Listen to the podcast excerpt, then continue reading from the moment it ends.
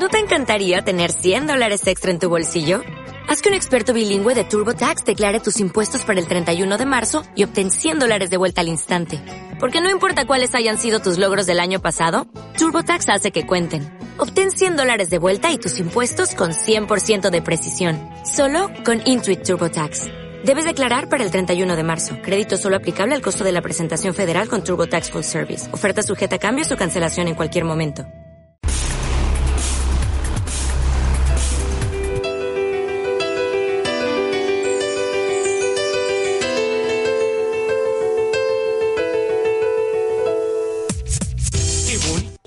¿Qué tal? Muy buenas tardes tengan todos ustedes. Bienvenidos al tercer programa de la Asociación Jalisciense de Clubes Atléticos. Eh, le damos la cordial bienvenida a la maestra en nutrición del deporte, Carla Gabriela Amezola Castro. Gracias por acompañarnos, Carla. La verdad que un honor tenerte aquí y después de varios, varios meses que no nos veíamos, pues que hayas aceptado nuestra invitación.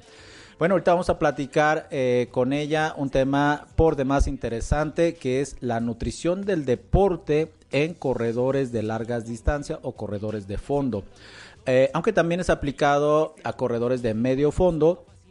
Sin embargo, bueno, ahorita nos vamos a especializar un poquito eh, sobre las distancias largas. También agradezco a Rigoberto Holguín por permitirnos estar en su barra corriendo con Beto Holguín y Alfredo Tinajero que nos permite transmitir desde las cabinas de Antena Noticias para toda la comunidad atlética del mundo, del país y de Jalisco. Eh, la verdad que las noticias de este de esta semana, las noticias atléticas, pues van en relación a dos tendencias que continúa. La primera, la cuestión eh, de la pandemia del COVID-19, en cual Europa, varios países de Europa empiezan a cerrar sus fronteras incluso entre ellas España, Alemania, eh, Inglaterra, que se están viendo ya rebasadas por la pandemia. Por otro lado, tenemos una, eh, pues ahora sí que una expectativa en cuestión de noticias porque eh, los Juegos Olímpicos, el país de Japón, el pueblo, algunos quieren que se suspenda y otros que se posponga. Sin embargo, el comité organizador señala que lo va a realizar eh, con todas las precauciones que requiere este magno evento, ¿no?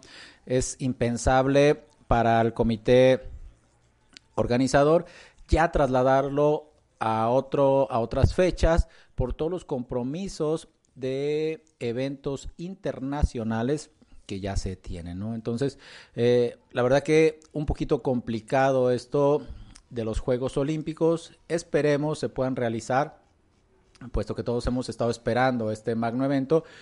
Y como todos sabemos también que ya se ha pospuesto un año y como les digo ya sería impensable hacerlo para el siguiente año incluso se cancelaría en caso de posponerse, ¿no? Entonces pues sí sería una noticia desagradable.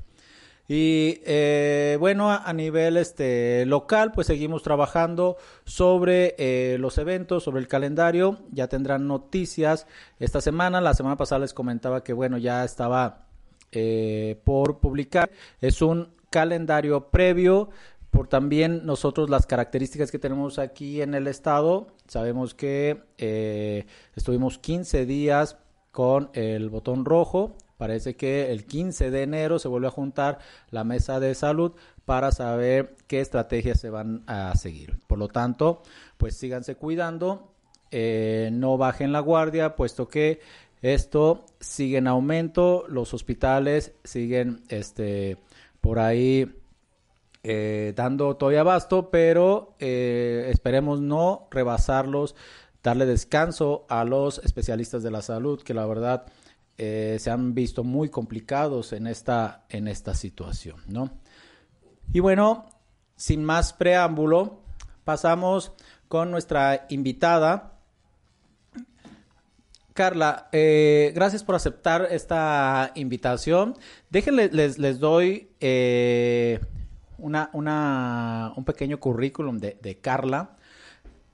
Carla es licenciada en nutrición por la UNIVA y tiene la maestría en nutrición eh, deportiva por la por el Valle de México, ¿verdad? La Universidad del Valle de México. Y no nomás eso, sino que también es una eh, chica, una mujer emprendedora donde distribuye sus tiempos con su familia, sus bebés, su trabajo, su profesión y no nomás eso, sino que es socia del Instituto eh, Americano de Nutrición y de Ciencias del Deporte, que en un momento más adelante nos hablará de un proyecto que ya tiene de hace mucho tiempo y la verdad que agradezco eh, porque me ha tomado en cuenta para ser parte de ese proyecto, de ese instituto que llevan realizando un diplomado, que ya nos contará más adelante. Carla, no sé si omití algo, algo de, eh, de, tu currículum que nos quieras decir. Hola Memo, pues muchas gracias este, por la invitación. Este es un gusto estar de nuevo aquí en el programa. Gracias. Y sí, pues ya después de tanto tiempo, este, creo que nos dejamos de ver cuando inició la, ¿Sí? la pandemia, justo. Más o menos a abril, mayo. Ajá, en, más o menos para ese tiempo. Y pues gracias, buenas tardes a, a todos. Pues sí, este soy nutrióloga, de hecho, pues Memo fue mi, mi maestra en la licenciatura. De las, de las más obedientes. Y yo en ese tiempo decía que, que, que me gustaba la nutrición deportiva, sin saber que pues en ese tiempo no había una maestría eh, en nutrición deportiva, pero bueno, sí fue como de las materias que más me gustaron este en toda la carrera. Sí, ya pues después pude estudiar la, la maestría y pues en eso andamos. La verdad es que me encanta, me encanta esa rama de la nutrición. Gracias a Dios pues he podido ejercer eh, en esa área y pues como mencionabas lo del diplomado, o sea, este junto con mi socio el doctor Sandro pues la verdad que nos ha apasionado mucho este ese proyecto. Sí. Este, y bueno, tratamos de reunir a los mejores ponentes posibles, uno de ellos este pues tú. gracias, Carla. Y un saludo al, doctor eh, Sandro Rosales, que también lo hemos tenido aquí con temas sobre fisiología del ejercicio. La verdad que también un, un doctor apasionado en esta área del, del deporte. Sí, la verdad es que es que sí. Y bueno, pues el tema de hoy es este de... Sí, Carla, el, el, el tema que, que, que, sabemos, o bueno, sé que, que, que, dominas ampliamente la nutrición del deporte, pero hoy sí eh, nos gustaría encaminarlo hacia nuestros corredores de largas distancias, ¿no? Que eh, sí... Eh, se han visto un poquito eh, afectados por esta situación. Bueno, todos nos hemos eh, visto afectados, tenemos que hacer los cambios pertinentes para, ¿no? Pero la nutrición sigue eh, teniendo sus bases, ¿no? Y tiene su aplicabilidad aún con estas situaciones o cambia algo. Es decir, si quieres hablamos ahorita de esos principios de la alimentación en corredores de fondo y luego pasamos sobre ya una situación también como la que estamos viendo de la pandemia. Ok, sí, me parece muy bien. Algo ya más específico, ¿verdad? Para mantener, pues ahorita el sistema inmunológico este, lo más fuerte posible y enfrentar, bueno, estos tiempos. Sí que pues nadie nos los esperábamos y ni, ni preparados estábamos no para una situación de este se tipo. ve que, que va para para largo. Ni exacto ni siquiera sabemos eh, cuándo vaya a parar esto eh pero ahorita con este, este tiempo estas fiestas dicembrinas parece que se, se dispararon al menos son las son las estadísticas que están dando. Carla eh, la nutrición de, de un corredor de fondo difiere de otros deportes, es decir, de unos deportes de eh, velocidad, de unos deportes de potencia. ¿Cómo comenzaríamos este tema? Te lo ahora sí te cedo todos los micrófonos tú como especialista. Muy bien, pues muchas gracias.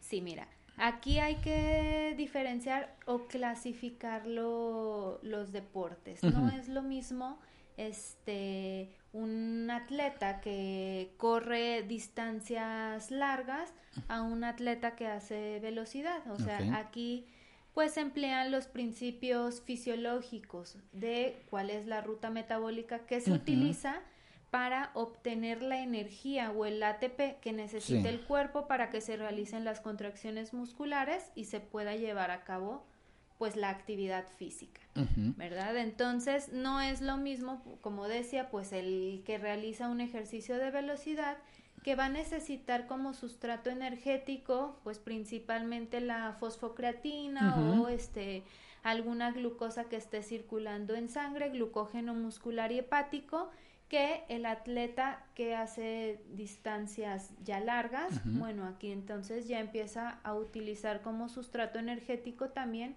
la grasa, o sea, los ácidos grasos, eh, aminoácidos, que bueno, en las bibliografías se dice o se busca que sea menos del 5 al 10% del total de la energía que se utilizó para ese esfuerzo, que sea en aminoácidos, o sea, que sea la menor porción posible y que toda la energía utilizada en ese esfuerzo haya sido a través de este carbohidratos o proteínas. Ok.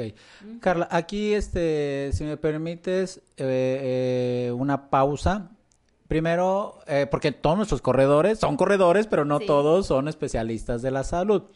en una cuestión sencilla, ¿cómo les podrías decir qué es el ATP? Ok, el ATP es una, como nos lo enseñaron a sí, los claro. nos dicen que es la moneda energética, una moneda de cambio. O sea, el ATP es una sustancia que se crea en el cuerpo, pero que es lo que nos va a dar la energía. El ATP es como una pila, es la, es lo que nos da la energía para podernos mover. Es más, para realizar cualquier este, acción de nuestro cuerpo se necesita el ATP. ¿Cómo obtenemos ese ATP? Pues a través de los alimentos. Nosotros comemos y nuestro organismo es capaz de convertir esos nutrientes, ese carbohidrato, esa proteína, ese ácido graso en ATP. Ok, entonces, bueno, ahí queda ya esa molécula que se transforma en energía a través de alimentos. Y el otro, por favor, la cuestión de la ruta metabólica o el sistema energético porque también ahí es importantísimo. Yo creo que quedando eso, no, ya nos vamos por ahí este de filito. Claro.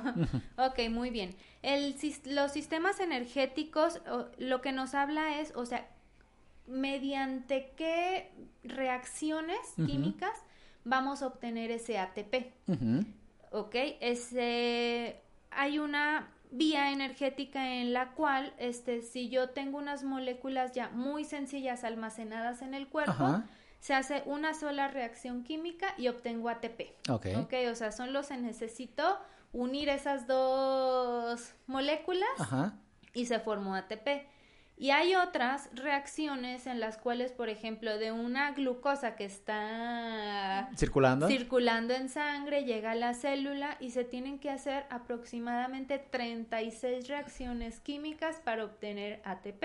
Ah, Entonces, o sea, los sistemas energéticos son tres, los que nos van a dar ATP o energía mientras estamos haciendo ejercicio. Perfecto. Ok, son tres dependiendo el tipo de deporte, pues es la vía predominante. O sea, las tres siempre van a estar presentes en todos los atletas, pero va a predominar una sobre, sobre las otras. ¿Ok? Entonces, bueno, por mencionarlas, este son dos vías anaeróbicas, la anaeróbica aláctica y la anaeróbica láctica y la aeróbica. Que ese es la que ahorita nos va a interesar un poquito. Exactamente, en los atletas de, de fondo, la vía aeróbica. Ok.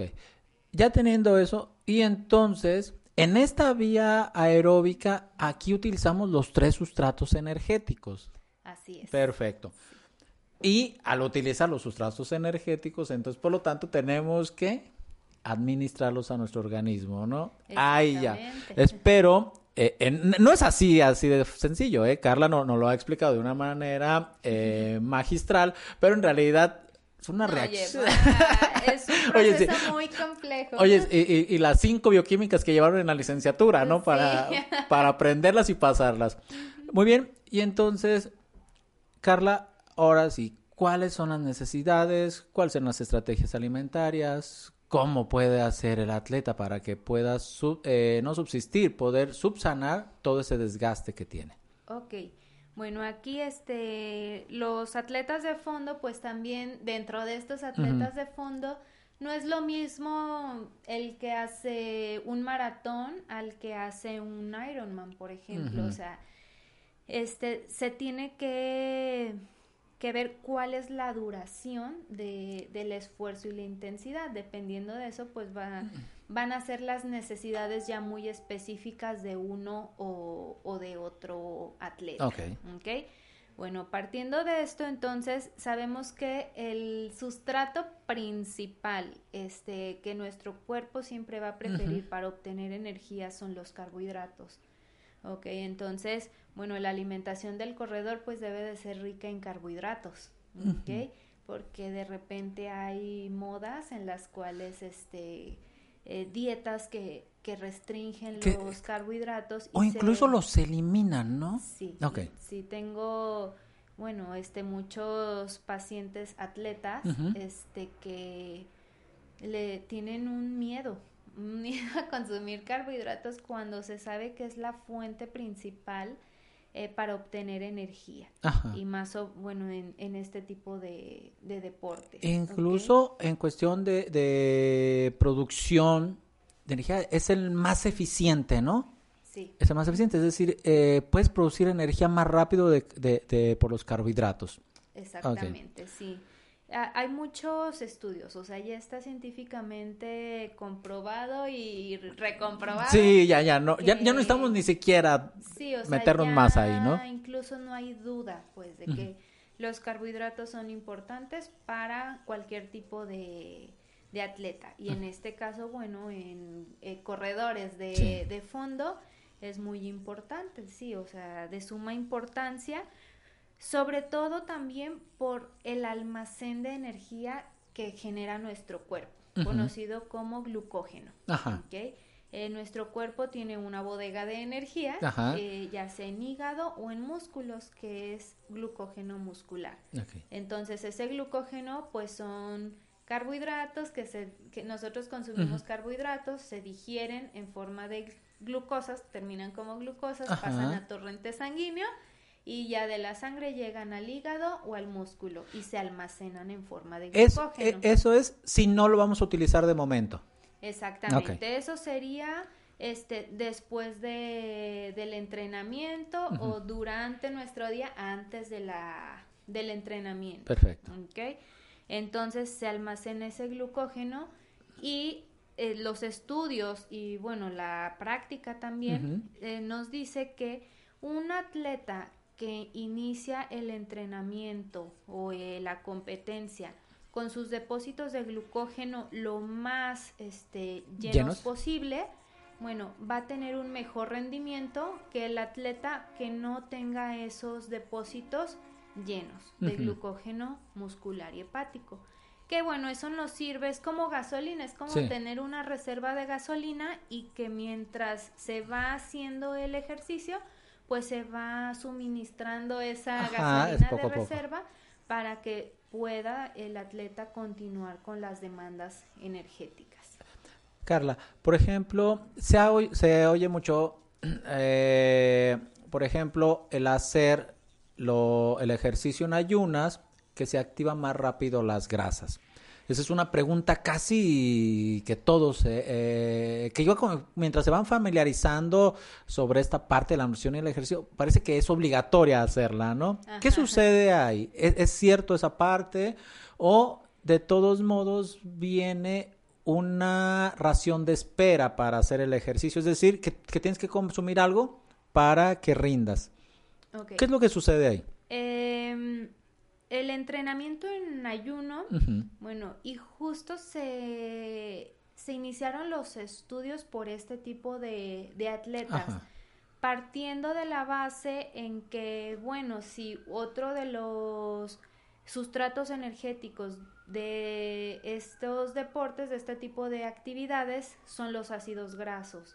Entonces, al iniciar el ejercicio en ayuno, bueno, más rápido se empiezan a utilizar los ácidos Ajá. grasos y esto ayudaba a los atletas a tener este mayor facilidad de utilización de ácidos grasos durante el esfuerzo. Ujú. ¿Qué se ha visto? Eh, sí, tiene que estar planificado, o sea, no es como iniciar todos los entrenamientos en, ayuno y este, no, o sea, ciertos, ciertos días, probablemente los días que se va, se va a hacer un esfuerzo intermedio largo, pudiera ayudarlos. De todos modos, la, los artículos nos dicen que un atleta que realiza este tipo de esfuerzo, o sea, por sí solo va a ir creando esas adaptaciones de mayor utilización de ácidos grasos durante el esfuerzo. O sea, aquí no se hizo por el cambio de si ayunaban o, no ayunaban, sino que entre más tiempo se realice el esfuerzo, o sea, tiempo no de duración del, del ejercicio, sino años de, ah, entrenamiento. Entre más eh, meses o años tenga el atleta entrenando, mayor adaptación va a tener a la utilización de ácidos grasos que el que apenas va iniciando. Muy bien. Si lo recomiendo o no, sí, sí se ha visto que, que ayuda, pero en ciertas fases de, del entrenamiento. Ajá. No, no lo recomiendo para todos los días que sea que se entrene en ayuno. Este, no. Muy bien. Lo más recomendable entonces es lo que comentas anteriormente, que haya una reserva de glucógeno para que haya un rendimiento durante el entrenamiento o en su caso durante la competencia. Exactamente, no, y en la competencia pues definitivamente tienen que ir. Que ya hablaremos, ¿eh? ahorita más adelante de la competencia, ah, que, que, a lo mejor eh, los, los atletas o los participantes, por cierta ignorancia, pueden cometerse ciertos errores, ¿no? alimentarios. Si entonces nosotros tenemos que tener esa reserva de, de energía, ¿cuáles son los alimentos más adecuados o cómo se distribuiría una alimentación durante el día para este corredor, te lo va a poner más cerrado. Digamos que hoy el, a la persona le tocó hacer 30 eh, kilómetros de trabajo. ¿Cómo sería su distribución? O sea, ¿cómo recomendarías tú una distribución alimentaria durante este día? Y es que casi siempre los corredores en los domingos son los que utilizan para hacer distancias largas, ¿no? Es, es un poquito entendible porque son los, los días donde, donde se realizaban los eventos. Espero que pronto se vuelvan a realizar y digamos que ellos corrieron 30 kilómetros. ¿Qué recomendarías tú? ¿Cómo sería un día para ese corredor si te hubiera pedido a ti la asesoría? Ok, perfecto. Bueno, primero, este, tendrá que preguntarle a qué hora inicia esa, esa, carrera, a qué hora va a entrenar. Para de ahí partir, bueno, tenemos que hacer una comida previa a esa, a esa carrera. Digamos que, que se está preparando para el maratón de Guadalajara, que por ahí por noviembre, ¿no? Sí. Digamos que estamos como en septiembre, octubre, y él dice, la carrera empieza a las 7 de la mañana. Ok, entonces ya de ahí, este, todo es personalizado. Sí, claro. A veces dicen que, este, como que todos lo quieren ah, tomar para uno mismo, ¿verdad? Sí, o sea. Oye, oye, oye Carla, y luego, luego le, le, das el plan de alimentación a uno y ese lo distribuye a todo el grupo. ¿no? no, no, se preocupen, eh, con este. Yo, voy yo solo y con este les doy a los demás. No, es persona tiene que ser personalizado, porque es el peso, la talla, la edad, el entrenamiento, todo, ¿no? Para el mismo deporte, o sea me llegan personas que, o sea, unos alimentos sí, le, sí los tolera perfectamente una persona y la otra que realizan lo mismo, o sea, no, tiene que haber cambios. Entonces, excelente. Este, bueno, si empezara a las 7, yo le recomendaría, bueno, antes a las 6, a las 5, realizar una, una comida, este, con, con, carbohidratos, muy baja en grasa, algo de proteína. Muy bien. ¿Ok? Este, agua es muy importante la hidratación, incluso desde días antes. Hay ah, que estarse preparando para evitar, bueno, la deshidratación en, en, ese día, en, el cual, bueno, hacen una distancia más larga. Sí, También considerable. influye, bueno, mucho este el clima en ese momento, ¿no? Va, va a variar la hidratación, este, ahorita que las temperaturas son más bajas a cuando está haciendo más calor. Ajá. Ok, Dur- también le diría que en cuánto tiempo estima hacer esos 30 Excelente. kilómetros para de ahí entonces dar indicaciones sobre el consumo de cierta cantidad de carbohidratos Ajá. cada hora de, de entrenamiento. ¿ok? En cuánto tiempo va a recorrer esos 30 kilómetros, ya vemos eh, eh, cuántos minutos, entonces de ahí partiríamos para dar las indicaciones de su consumo de alimentos durante el esfuerzo. Digamos que fuera una persona que corriera a 6 minutos el kilómetro, quiere decir que esos 30 kilómetros los recorría en 3 horas. Entonces tú le dirías, en esta hora, Ok, si son eh, en tres horas, la recomendación va de 30 a 90 gramos de carbohidrato por hora, ajá, incluso un poco más si las intensidades fueran elevadas. Entonces, mm, supongamos 60 gramos de carbohidrato Ajá. por hora, entonces 60 gramos cada, cada hora. Y ya entonces depende de cada persona si lo damos en bebidas deportivas, eh, un plátano, una barrita energética, los geles, o sea, ya hay- incluso hay suplementos que nos ayudan a cubrir esa necesidad de carbohidratos de manera muy sencilla. Y, y facilita ya, la, la- facilita eso, ¿no? Porque a lo mejor este puede ser incómodo, no sé, si le da un plátano y hay quienes, hay quienes se ahogan tomando agua con el plátano, no se los vaya ahí a Sí. atragantar y... O, o hay quienes sí les gusta, o sea, hay Sí. quienes ah, no, ah, Sí, la, cuestión sólida, eh, la cuestión sólida, ¿no? sí. Desde Aquellos que toman una pastilla dicen, no, es que no me supo nada. Entonces hay quienes sí necesitan una cuestión sólida. Y hay quienes no, dicen, no, o sea, yo no puedo comer nada mientras estoy corriendo. Ajá. Entonces, bueno, pues hay geles, hay bebidas este que nos ayudan a cubrir esa parte y que no se queden sin, Sin- sin consumir este lo- los carbohidratos que se necesitan en ese momento. Entonces, eh, bueno, generalmente en los entrenamientos pues lo llevan ellos o se pone de acuerdo el equipo. Eh, en las carreras pues generalmente hay estaciones de hidratación o ponen este como algunos alimentos y Sí. si vemos pues generalmente son alimentos que tienen o que aportan carbohidratos. Ya de ahí, terminando la carrera o el entrenamiento, terminó sus 30 kilómetros, entonces es importante comer inmediatamente al terminar el entrenamiento. Ah, ok. ¿Ok? Igual algo que tenga carbohidratos, proteína y disminuir muy bajo en, grasas. Lo que necesitamos es que se digiera rápido. Por ejemplo, una... ¿Qué, qué, qué este... ¿Qué alimento o qué alimentos no se recomendaría consumir después de un trabajo de estas características? Es decir, de haber corrido 30 kilómetros o de aquellos que corren, por ejemplo, un maratón. O sea, sabemos pues que, que nuestro plato tradicional son las tortas ahogadas de aquí en Guadalajara, pero ¿qué tan benéfico puede ser eso? Sí, no, una torta ahogada este, es rica en grasa, o Ujú. rica en proteína, rica, rica en todo, carbohidratos, proteínas Ajá. y grasas. Entonces, este, esa grasa lo que hace es disminuir el tiempo de absorción. O sea, yo me lo como y va a estar más tiempo en mi sistema digestivo.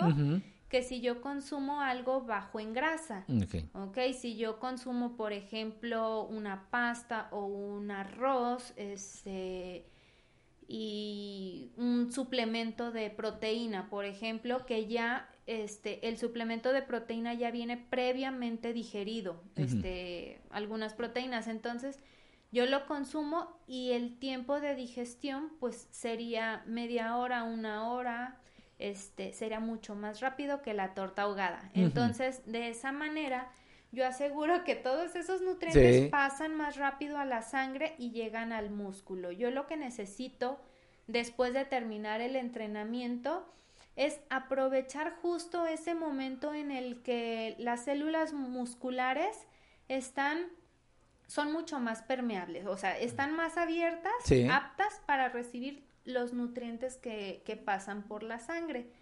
Entonces, si yo me como la torta ahogada, entonces voy a empezar a absorber esos nutrientes horas después de, del mm. entrenamiento. No quiere decir que no me va a servir. No, claro, pero claro. No es lo mismo que mi cuerpo lo empiece a almacenar glucógeno muscular y hepático rápido que horas después. Incluso hay estudios en los cuales, eh, por ejemplo, uno de los más viejos, este, pero lo siguen citando en los artículos ah, más, nuevos, más recientes, actuales. Este habla de que les daban lentejas y arroz o papa, Entonces, este, eh, la lenteja, por ejemplo, al tener más fibra, pues tarda más tiempo en digerirse. Ah, Entonces, y, luego también el horario en el que se los daban. Terminaban de, hacer el ejercicio, los dos grupos hacían el ejercicio a la misma intensidad y al mismo tiempo. Paraban los, los, dos grupos. Los dos grupos. a uno le daban de comer inmediatamente y al otro grupo no le daban. Y medían la cantidad de glucógeno muscular que habían producido a las dos horas. Ah, y luego a las dos horas les daban de comer a los dos grupos. Y a las cuatro horas volvían a evaluar, les hacían una biopsia muscular y medían cuánto glucógeno muscular habían generado.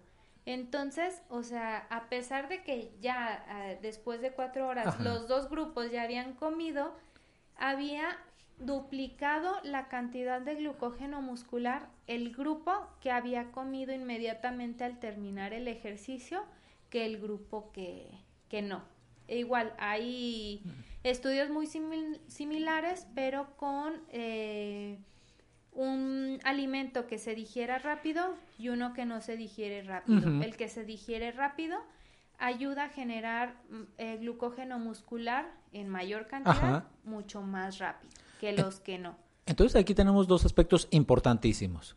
El tiempo que después del ejercicio ingieres el alimento y, el, tipo. de alimento. Entonces, eso va a ser clave, ¿no? y claro, un especialista de la nutrición podrá, en base a las características de la persona, poder hacer la recomendación, ¿no? Exactamente, sí. Entonces, Oye, pero si alguien dice, no, es que yo estoy acostumbrado a comer un plato de birria después de... y tú se lo quieres quitar, ¿no? Pues, pues este, aquí yo siempre he creído que es importante ser empático con, los atletas porque, bueno, tenemos a una persona enfrente de nosotros y es ir creando pues como un lazo de confianza, que confíen en ti, que, que las indicaciones que le estás dando claro. son siempre con el objetivo de mejorar. ¿Ok?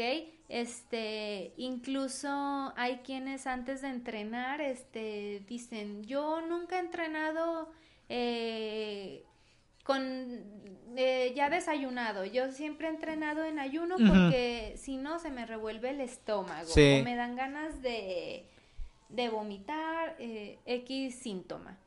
Y si es, si es posible, ¿no? sí, sí, sí. sí, porque bueno, el cuerpo se fue se fue adaptando a, entrenar sin alimentos, como los niños que toda la primaria las mamás los mandaron sin desayunar. Y luego le das un gansito. Le, lo quieren poner a desayunar antes de irse a la escuela y el niño... Claro que no, no, no apetece. O sea, porque ya se adaptó a no, a no desayunar.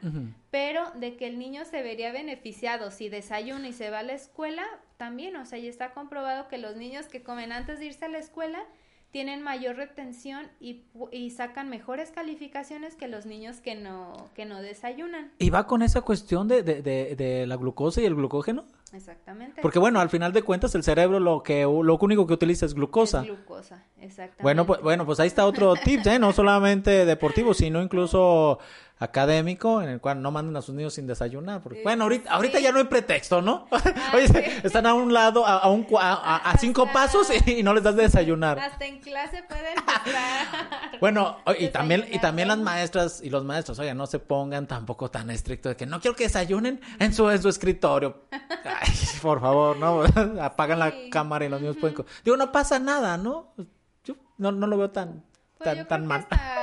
Más atentos están. Sí, bueno, pues ahí tenemos esa, esa parte. Tenemos la utilización de la glucosa, la utilización de las grasas y luego tenemos la utilización de las proteínas. Hay tiempos en los que el organismo va utilizando esos sustratos, los utiliza al mismo tiempo, se alternan, o cómo sucede eso en el organismo, Carla. Y, vamos con el mismo ejemplo, ¿eh?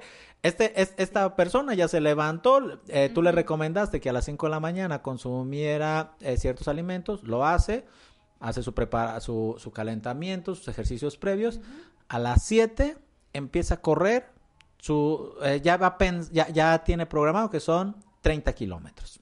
Ajá. ¿Cómo va utilizando esos sustratos? Tres horas entonces y ya habíamos ya calculamos también tipo y cantidad de este carbohidratos durante durante el, entrenamiento, ajá, durante el esfuerzo. Ok, durante esas tres horas eh, el cuerpo de ese atleta pues va a estar utilizando tanto glucosas como aminoácidos y ácidos grasos para obtener la energía.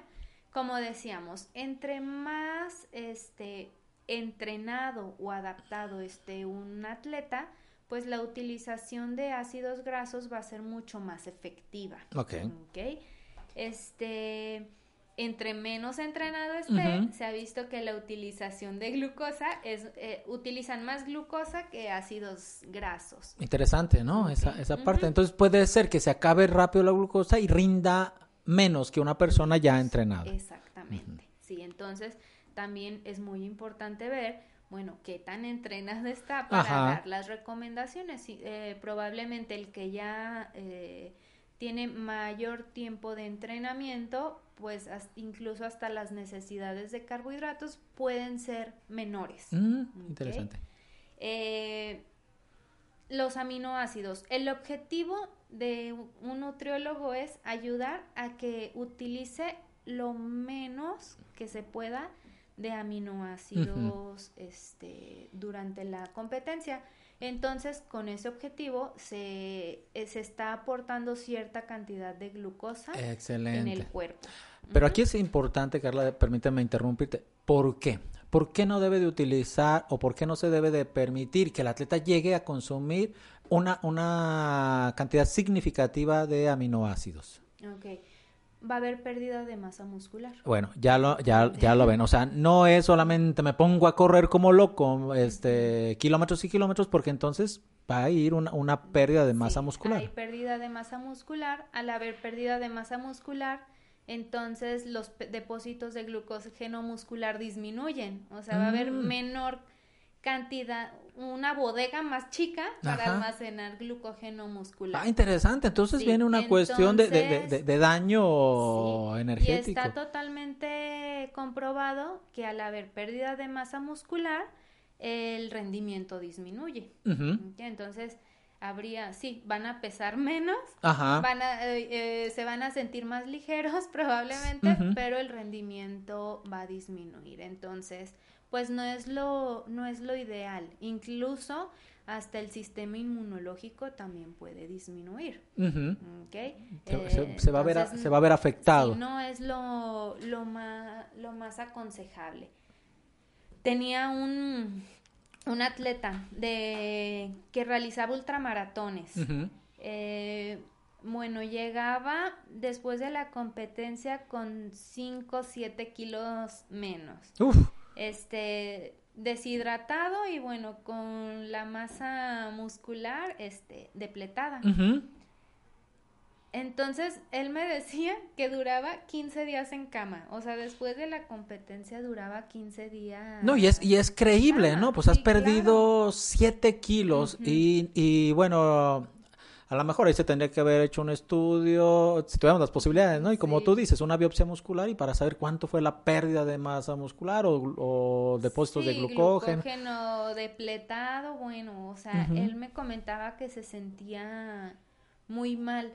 Pero bueno, era, era justo esto, que no tenía el acompañamiento de, de un nutriólogo, bueno, que le, que le dijera, en tanto tiempo, o sea, sí recomendaciones muy vagas, muy pero generales. ya hablando de este pues de este tipo de deportistas que ya corren dos, tres, cuatro, cinco, mediodía.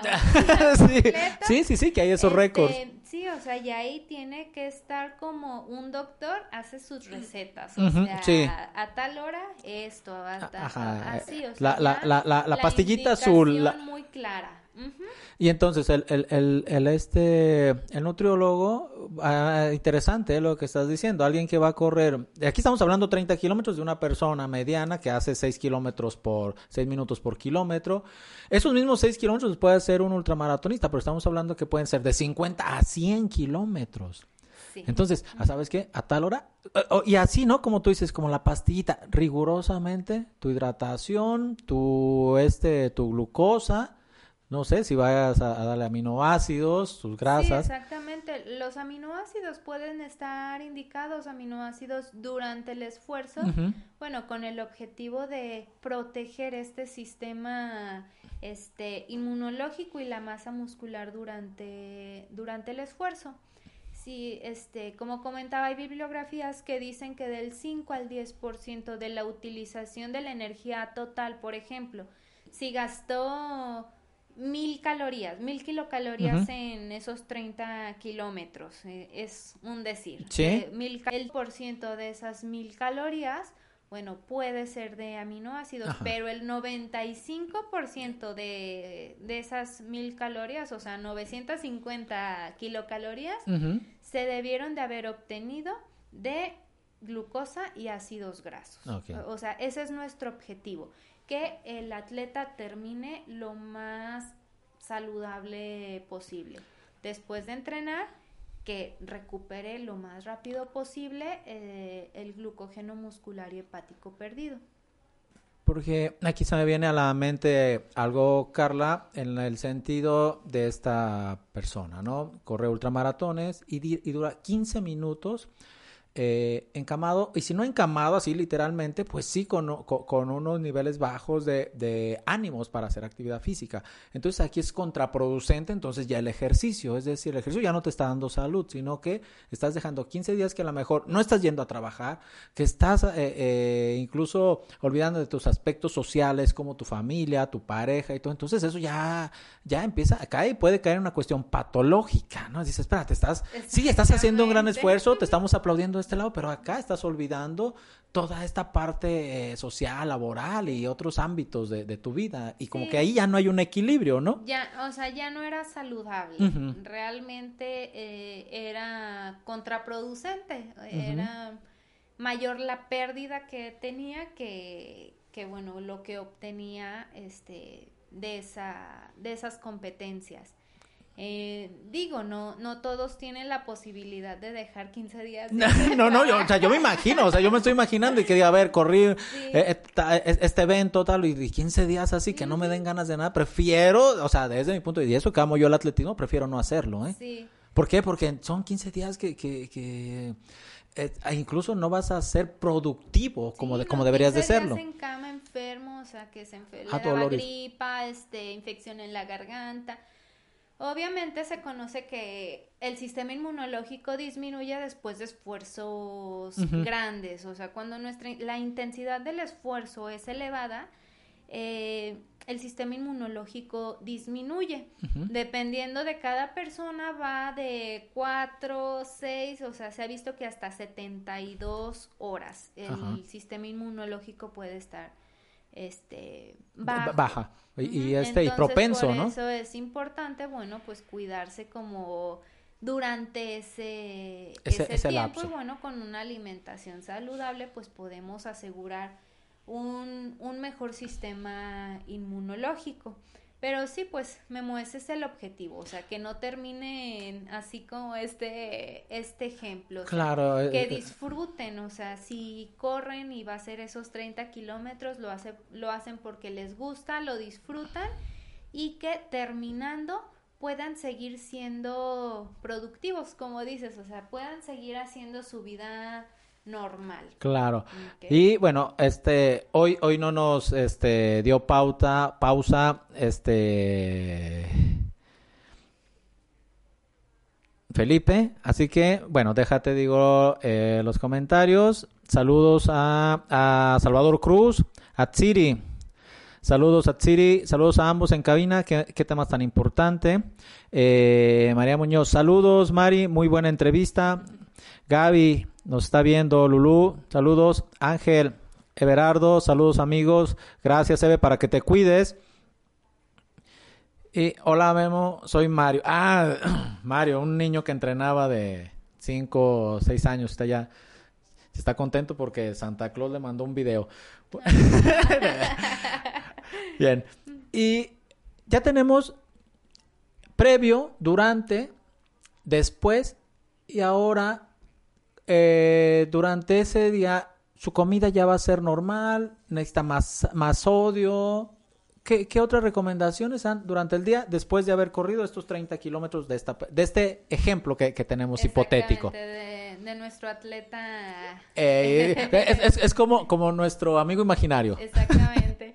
Bueno, entonces ya terminó, ya hizo su comida inmediata al terminar el entrenamiento y ya de ahí se le calculan las siguientes comidas. 7, 8, 9, 10. Terminó a las 10 de la mañana, hizo su comida como a las 12, entonces haría otra colación y ya de ahí viene su comida, colación y cena.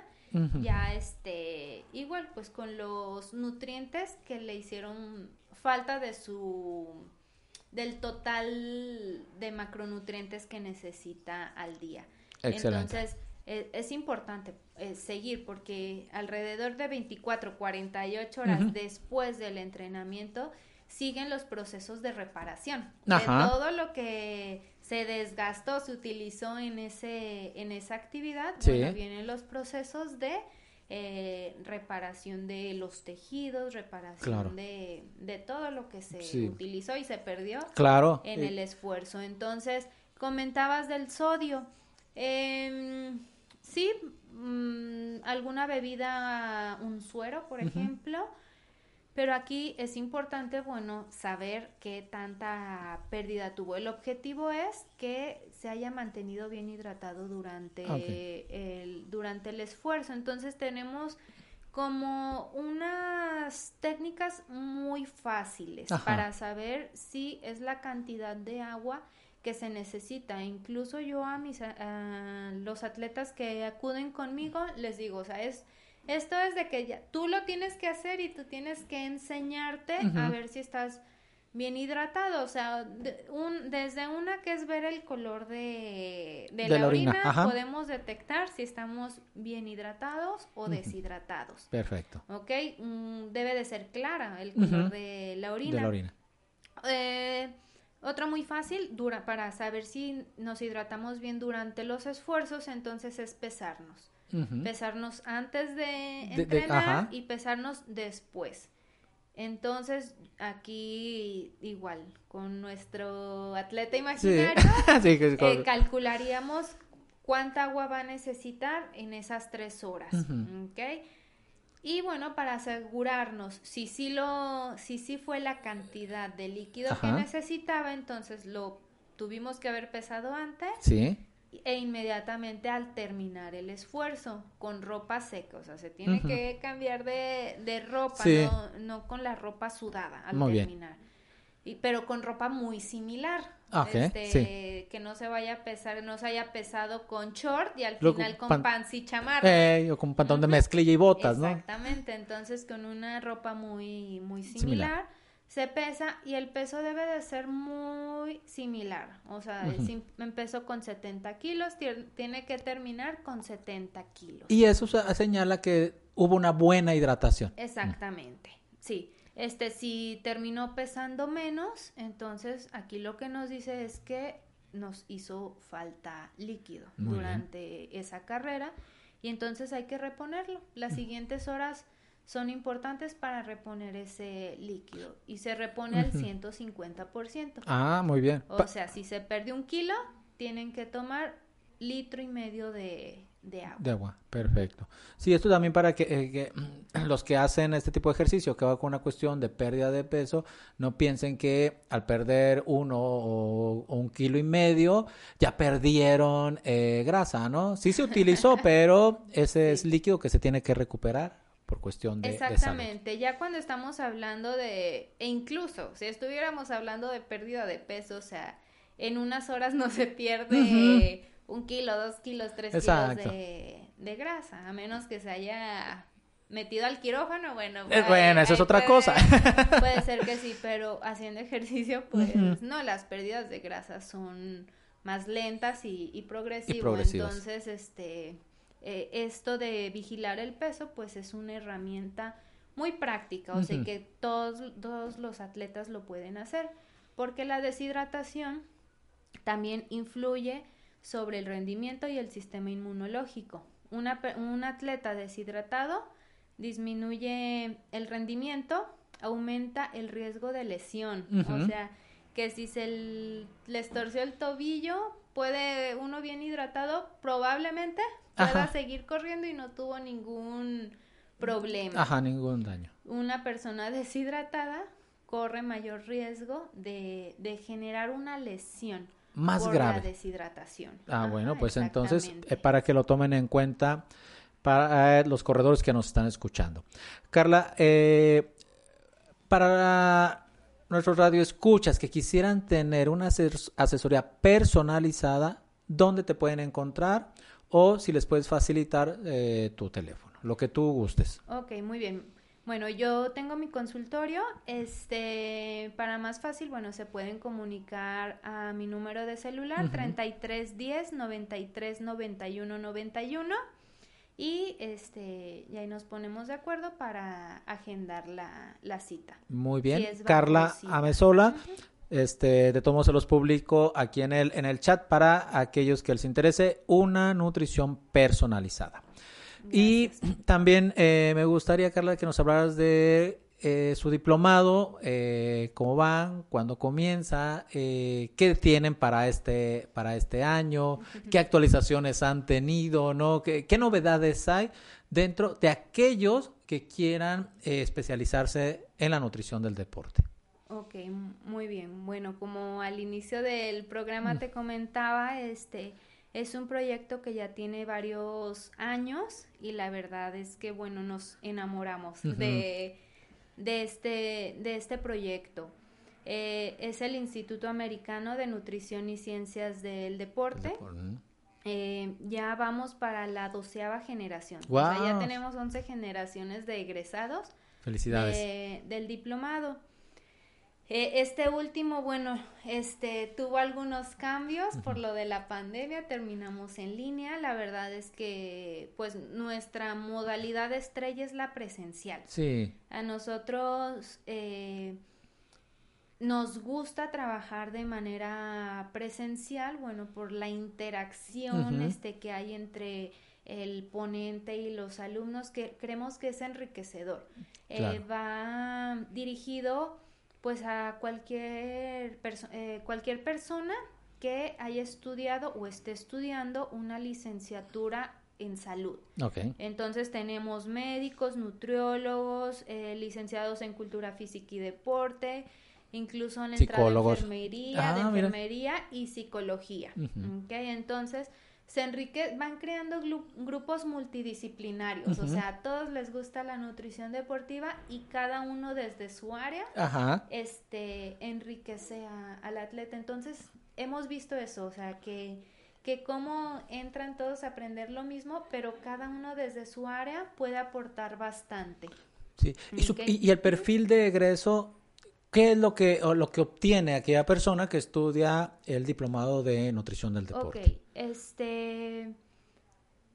Todos los ponentes son expertos en el área, o sea, ya sea que tengan maestría, doctorado o se dediquen a la investigación y aparte, bueno, ejercen, o sea, ven, a, ven a atletas. Entonces, eh, hay quienes nos preguntan que si solo son como atletas de alto rendimiento. Realmente aquí lo que vemos es se, se abre el panorama, o sea, entendemos que es ejercicio, que es deporte, la clasificación de los deportes, la utilización de energía de cada uno de ellos y en base a eso ya podemos tomar decisiones. Ah, bueno, que si tengo una persona que hace ejercicio, va al gimnasio, o que hace pilates, nada más es de recreación, o ya va más allá, o sea, ya es de alto rendimiento, o sea, sale con las bases para tratar a cualquier persona que realice ejercicio o deporte, no nada más es atletas de alto rendimiento. Claro. También pueden... Eh,